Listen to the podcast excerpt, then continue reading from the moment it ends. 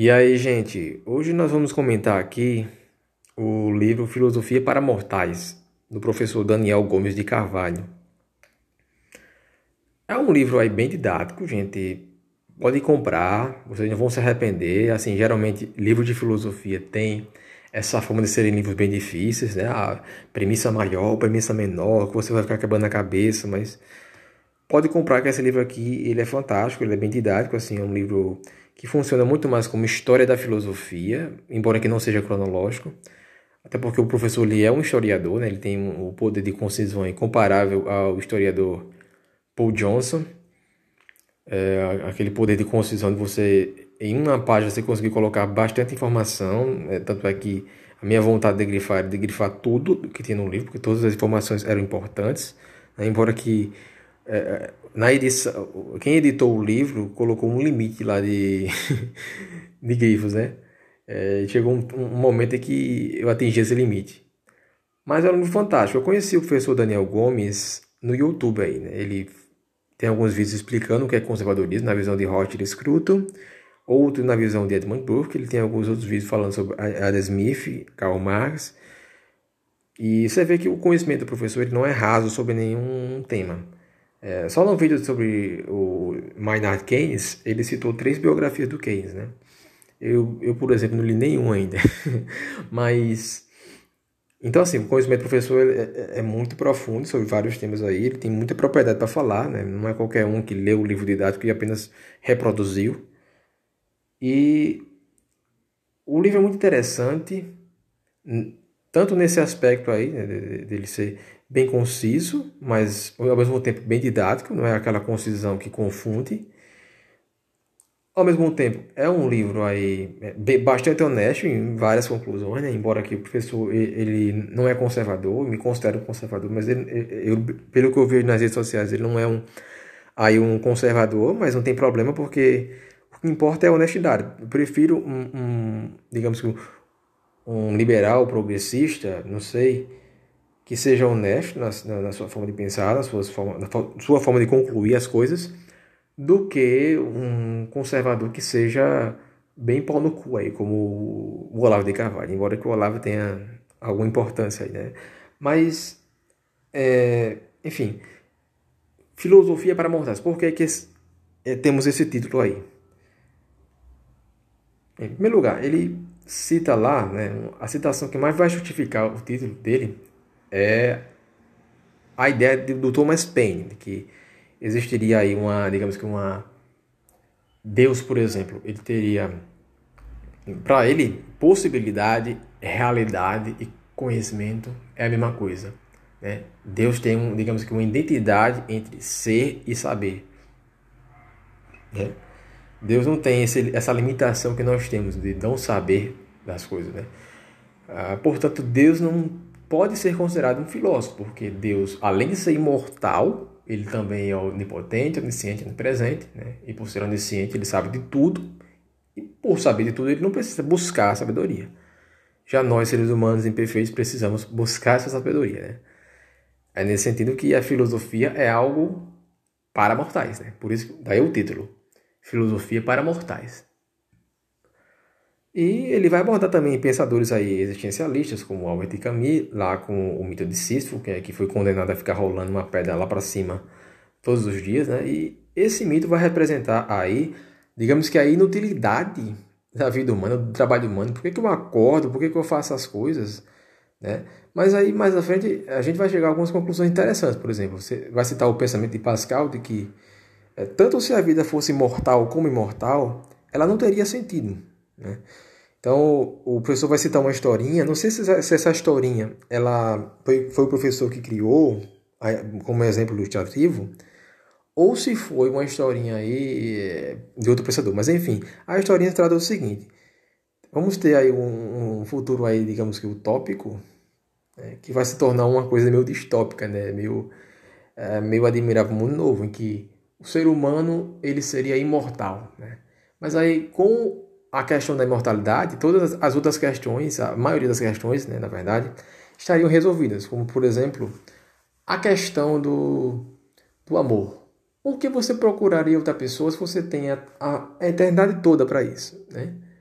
Então esses seres iam concluir que é, se relacionar com outras pessoas seria inútil, né? E procriar também seria inútil porque todo mundo é imortal mesmo e a, a quantidade de pessoas na Terra seria a mesma. Isso só levaria a uma superpovoação do planeta. Uh, outras considerações aqui. É, por que, que a gente procuraria conhecimento? Se tem a eternidade toda para fazer isso. Então, assim. E várias conclusões muito parecidas aí. Né? Se tem a eternidade toda para fazer as coisas, então a gente não vê muito sentido de fazer, né? Então, é, justamente o que dá sentido à vida pode ser o fato de que a vida é mortal, né? que, de que a gente não tem tempo para fazer tudo e por não ter tempo a gente tem que aproveitar esse tempo. Né? É, eu tiro isso muito como analogia à minha própria vida. Né? A falta de tempo é o que me faz é, é me dedicar a alguns estudos aqui. Né? Se o tempo fosse infinito, se eu pudesse concluir que eu tenho um tempo de sobra para tudo, talvez eu não desse tanto valor a esse tempo. Né? Aconteceu com muita gente na pandemia mesmo, né? Muita gente queria aproveitar esse tempo da pandemia para ler, para estudar para algum concurso, para, enfim, desenvolver alguma habilidade aí, não aproveitou, ficou morgando na cama aí.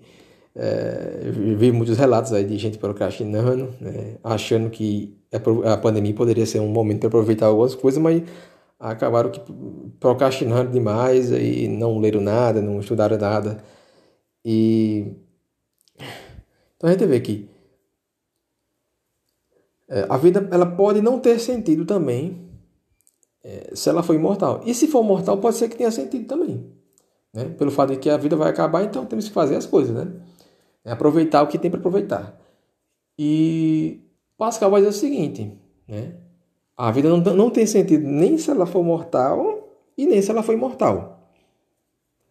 Porque o que é que dá sentido à vida? É Deus. Né?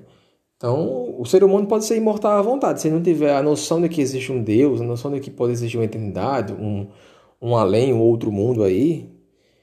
Então, vai tudo pro beleléu. A vida não vai ter sentido das duas formas, né?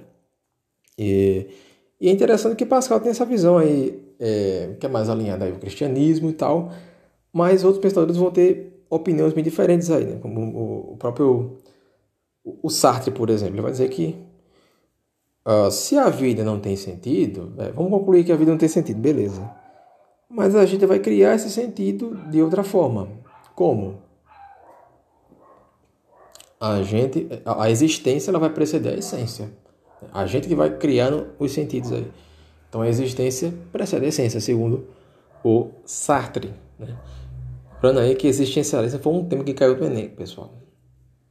Caiu matando, muita gente errou, né? Aquele Uh, porque, assim, aqueles pensadores russos também, o Tolstói, escritores russos, na verdade, né? Que também são pensadores, porque eu estou lendo recentemente o que é a arte do Leon Tolstói, ele tem muito conhecimento de filosofia também, e poderia considerar ele um pensador também. Mas, acima de tudo, eles são escritores, né? Uh, mas você pega lá o, o Tolstói, ele é um existencialista também, né? Tem muitas questões lá, uh, aquele livro A Morte do Ivan Illich, bem existencialista. Né? A, a, aquela preocupação de que ah, eu vou morrer, mas aí eu não fiz nada de, de útil durante a minha vida, né? Tudo que eu, tudo que eu acreditava era falso, as minhas amizades eram falsas, né? E tudo isso aí, né? Mas o livro inteiro não vai se tratar só dessa questão da mortalidade, né? É um livro aí que poderia servir muito bem como livro de dados, como eu já ressaltei aqui, né? É um livro que poderia servir encarado aí como um livro que você poderia usar pro, até para sua prova do Enem tanto na questão da redação como na própria prova de, de filosofia especificamente.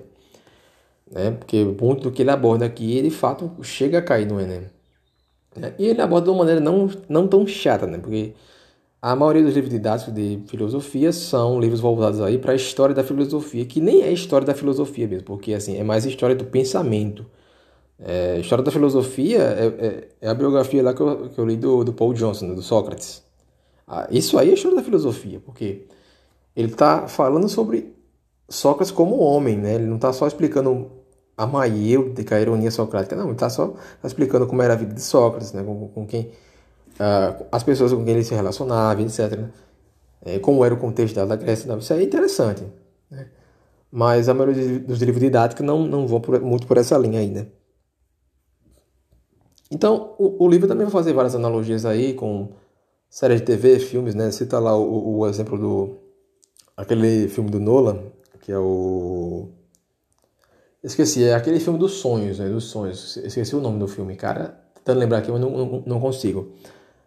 Mas enfim, é um filme aí é, que até com o Leonardo DiCaprio, esse filme ele, eles entram dentro do sonho meio que controlam os sonhos, mas aí eles é, passam um momento aí do filme que eles começam a duvidar do que é real e do que não é.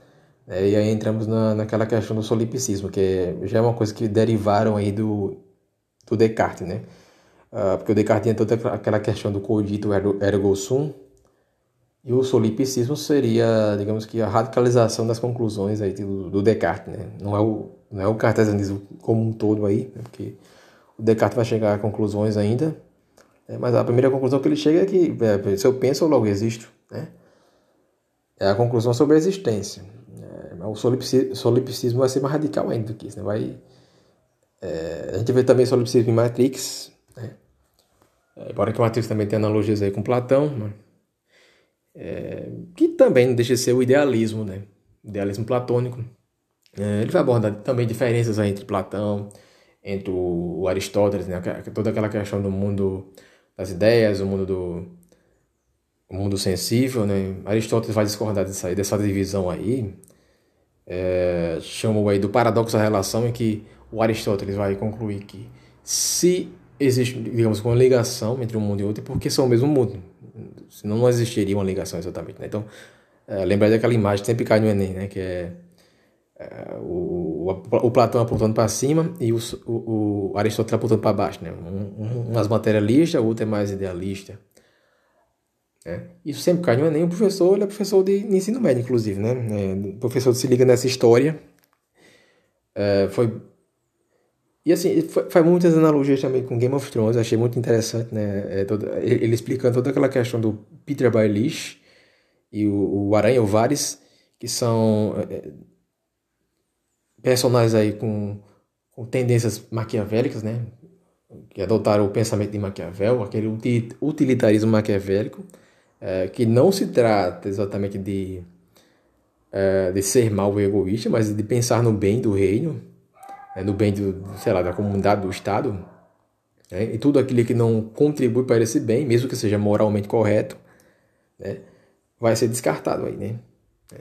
Mas o utilitarismo ele são muitas facetas aí, né? Porque esse utilitarismo que mais tarde vai ser é, desenvolvido aí né, pelo Jeremy Bentham, é, foi o primeiro utilitarista e considerava que a moral, uma, um ato moral é a soma da, de, da maior felicidade possível, de que você pudesse atingir tanto a felicidade é, é, da maior quantidade de pessoas possíveis ou da felicidade do ato, né?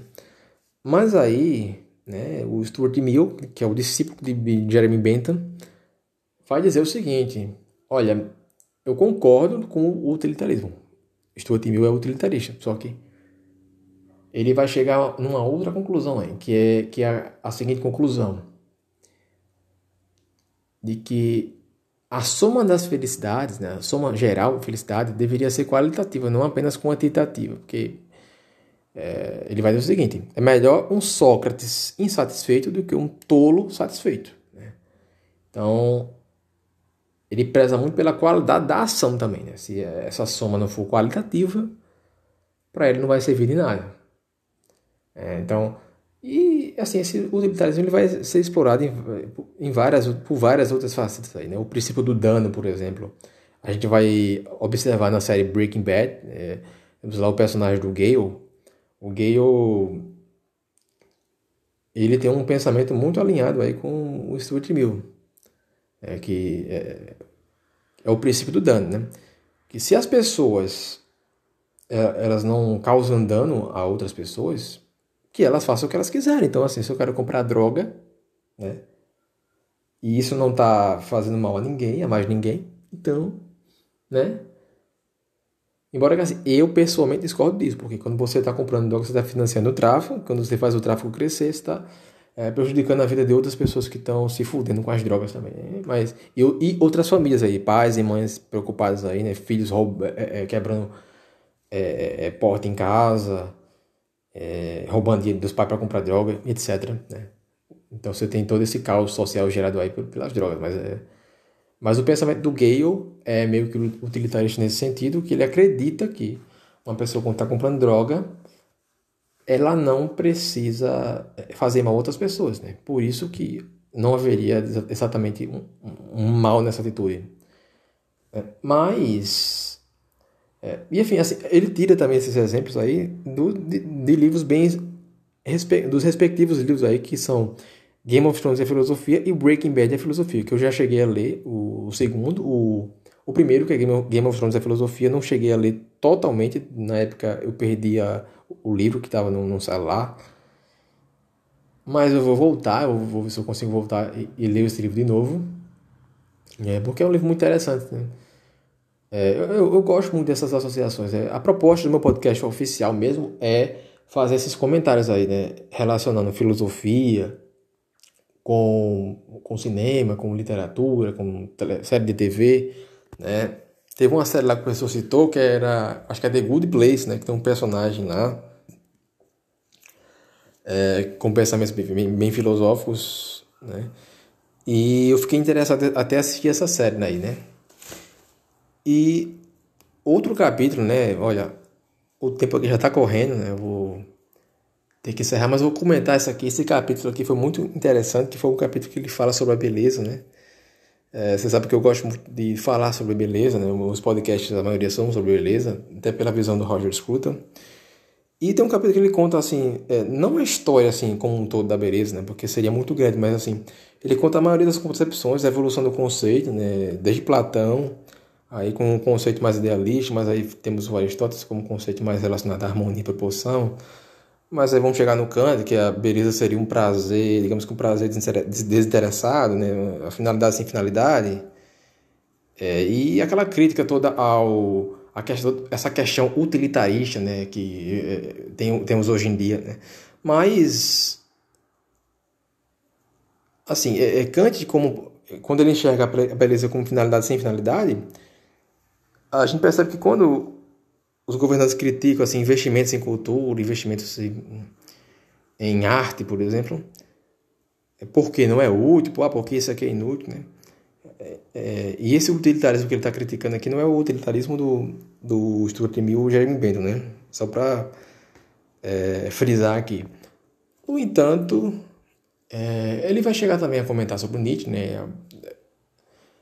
Como, como Nietzsche não desprezava o conceito de beleza, porque era algo que veio lá do Platão, é, lá de Platão, lá da, da filosofia do Platão ou dos cristãos, que ele chamava de filisteu da, da cultura, né? Ele não gostava muito da, da concepção de Platão, que era tudo mais alinhado ao, ao apolíneo, né? e Nietzsche gostava mais do lado dionisíaco. Né? O apolíneo era aquela noção de, que, de, de regra, de perfeição, né? É, tanto é que Platão ele dava muito valor a essa questão da, da de você ser é, disciplinado, né? Disciplina do corpo e da mente e tudo mais. Né? Já o, o lado dionisíaco não seriam as pulsões mais irracionais, as pulsões é, verdadeiramente. Como é que eu posso dizer? Verdadeiramente naturais do ser humano, que surgem espontaneamente, né? E dadaísmo, expressionismo, são tudo tendências aí da, das, das, escolas de arte que vão é, surgir da influência do Nietzsche, né? E e assim, é, ele termina o capítulo falando sobre o Roger Scruton também, né? Mas embora que o comentário como um todo, né, ele não dá tanta relevância ao Roger Scruton, né? Ele diz que o fato do Scruton tentar encontrar, é, ressuscitar, resgatar a beleza, é, digamos que é em vão, meio que em vão aí, porque a coisa já, já foi tomada. E também ele fala que o, o Scruton ele ficou mais famoso pela internet, não tão academicamente falando, mas aí é, eu vejo assim, eu, eu, discordo um pouco do professor, é, não pelo fato de ele dizer que não é academicamente relevante nos dias atuais ou na, ou na época que ele que ele, que ele criou o livro Beleza, o documentário, etc. O problema é o seguinte, que Scruton ele participou do contexto de perseguição na universidade, né? perseguição política, etc. Então, óbvio que ele não seria é, tão relevante assim quanto outros na academia, porque justamente ele era é, massacrado por, pelo, pelo coletivo ali, né? E isso é normal isso acontecer com conservadores, geralmente porque é, tem toda essa questão dos conservadores seriam mais céticos, né? eles seriam mais chatos, né? Essa questão da prudência conservadora, o João Pereira Coutinho, um filósofo brasileiro aí com PhD, é, na, na, verdade ele tem um sotaque bem, bem português, né? Eu não sei dizer exatamente se ele é brasileiro ou se ele é português ou se é naturalizado, mas o João Pereira Coutinho vai comentar, né, que ele aconteceu o mesmo processo com ele na universidade, né? Se ele, se ele tivesse escolhido o caminho aí do, é, sei lá, ele ser mais liberal ou então um esquerdista de fato, ele teria tido muito mais sucesso na, na carreira acadêmica dele. Mas ele, como ele, ele decidiu ser mais chato, né? ele quis ser mais chato. Uh, e o Roger Scruton vai, vai dizer no seu livro Como Ser um Conservador que conservadores frequentemente são acusados de ser chatos, né? E revolucionários eles são mais excitantes, têm um discurso mais excitante, né? Mas é justamente por serem chatos que os conservadores estão certos, né? Então, assim, eu vejo muito essa, é, digamos que o fato de Roger Scruton não ser tão relevante se deve a isso, se deve ao fato de ele ter sido, é, digamos, massacrado nesse contexto, perseguido, etc. Né? E, mas esse é um dos poucos pontos de discordância que eu tenho com, com o professor. Tem um ponto lá que eu, eu vi ele citando que era é, Winston Churchill e a banalidade do mal. Né? Quando ele fala sobre Hannah Arendt, explicando a banalidade, a banalidade do mal, né? E a banalidade do mal seria essa coisa de você é, o explica o seguinte, que o mal, ele, é, ele, na verdade, ele não é profundo como algumas pessoas pensam. Né? Ele é superficial, ele é como um fungo que invade a superfície. Né? E a banalidade do mal, a gente pega lá o exemplo do, do Eichmann, né? foi um dos oficiais aí, um dos responsáveis aí do nazismo, e ele era um cara muito superficial, ele, nunca, ele não tinha profundidade nenhuma, ele era um cara que tinha ele era cheio de chavões, de cacuetes, de, de frases de, de efeito. Era um cara que não tinha aprofundado na forma de pensar, ele só obedecia, obedecia, obedecia. Então, ele morreu gritando o lema do partido nazista. E, assim, nesse ponto aqui que ele cita Hannah Arendt, o que eu discordei dele foi o seguinte, ele falou que Winston Churchill, ele, digamos que cedeu a banalidade do mal, né? Você sabe aí que eu já li mais de, eu acho, quatro biografias do, do Churchill, né? Que foi uh, uh, Churchill versus, uh, Churchill versus Hitler, do lado do Luke X, né? O duelo de 80 dias li aquela do Andrew Roberts, li aquela do Thomas R. Hicks, é, e li aquela do Boris Johnson, né? Então, é, do que eu sei acerca do, do Peter Churchill, eu sei que há muita distorção, muito conhecimento aí. É, embora que o professor Lee é um historiador, talvez ele tenha até mais conhecimento sobre esse ponto que eu, mas é, até onde eu pesquisei em todas essas biografias, né, é, o professor cita que Churchill, ele fala o seguinte, que Churchill caiu na, na banalidade do mal porque ele chegou, digamos, a tentar negociar com Mussolini, né? Mas em todos esses livros é afirmado o seguinte, que Churchill tentou negociar, tentou trazer Mussolini para o seu lado, muito antes aí de, da coisa já estar tá preta, né? Da coisa ficar é, irreversível, né? Então, assim, não tínhamos chegado ainda àquele estágio em que Mussolini já tinha auxiliado a, a Hitler, em que eles já estavam na, no meio da guerra, na guerra de fato, né? E inclusive o Churchill, depois que Mussolini já tinha celebrado a Hitler, né? já tinha declarado que ele apoiaria Hitler até o fim e que eles já estavam lá no meio da guerra, aí não tinha mais volta. Churchill também era contra Mussolini, né? mas inicialmente ele não foi contra, né? Até porque o fascismo de Mussolini, é, é, ele não, ele não é nada comparável né, ao nazismo. Tem, tem seus lados, muitos lados negativos, mas o nazismo foi 10, vezes, 10 mil vezes pior né, do que o fascismo. O fascismo foi um aliado do nazismo, na verdade. Né? Mas é, isso são questões para para outros outros podcasts aí, né? Eu já me alonguei demais, ó. Esse podcast aqui ficou 24 minutos, né? Eu não vou editar, eh, cortar silêncio nem nada. Né? Eu estou gravando esse podcast mais para é, eh, de forma descontraída né, aqui, né? Não são com uma, é uma espécie de conversa que eu faço aqui com vocês. Mas é isso aí, galera. É, o podcast hoje está terminado. Indico muito o livro do professor Daniel Gomes de Carvalho, né? É, se ele por acaso já é ouvindo meu podcast, ele poderia me explicar esses pontos aí que eu discordei. E é isso aí,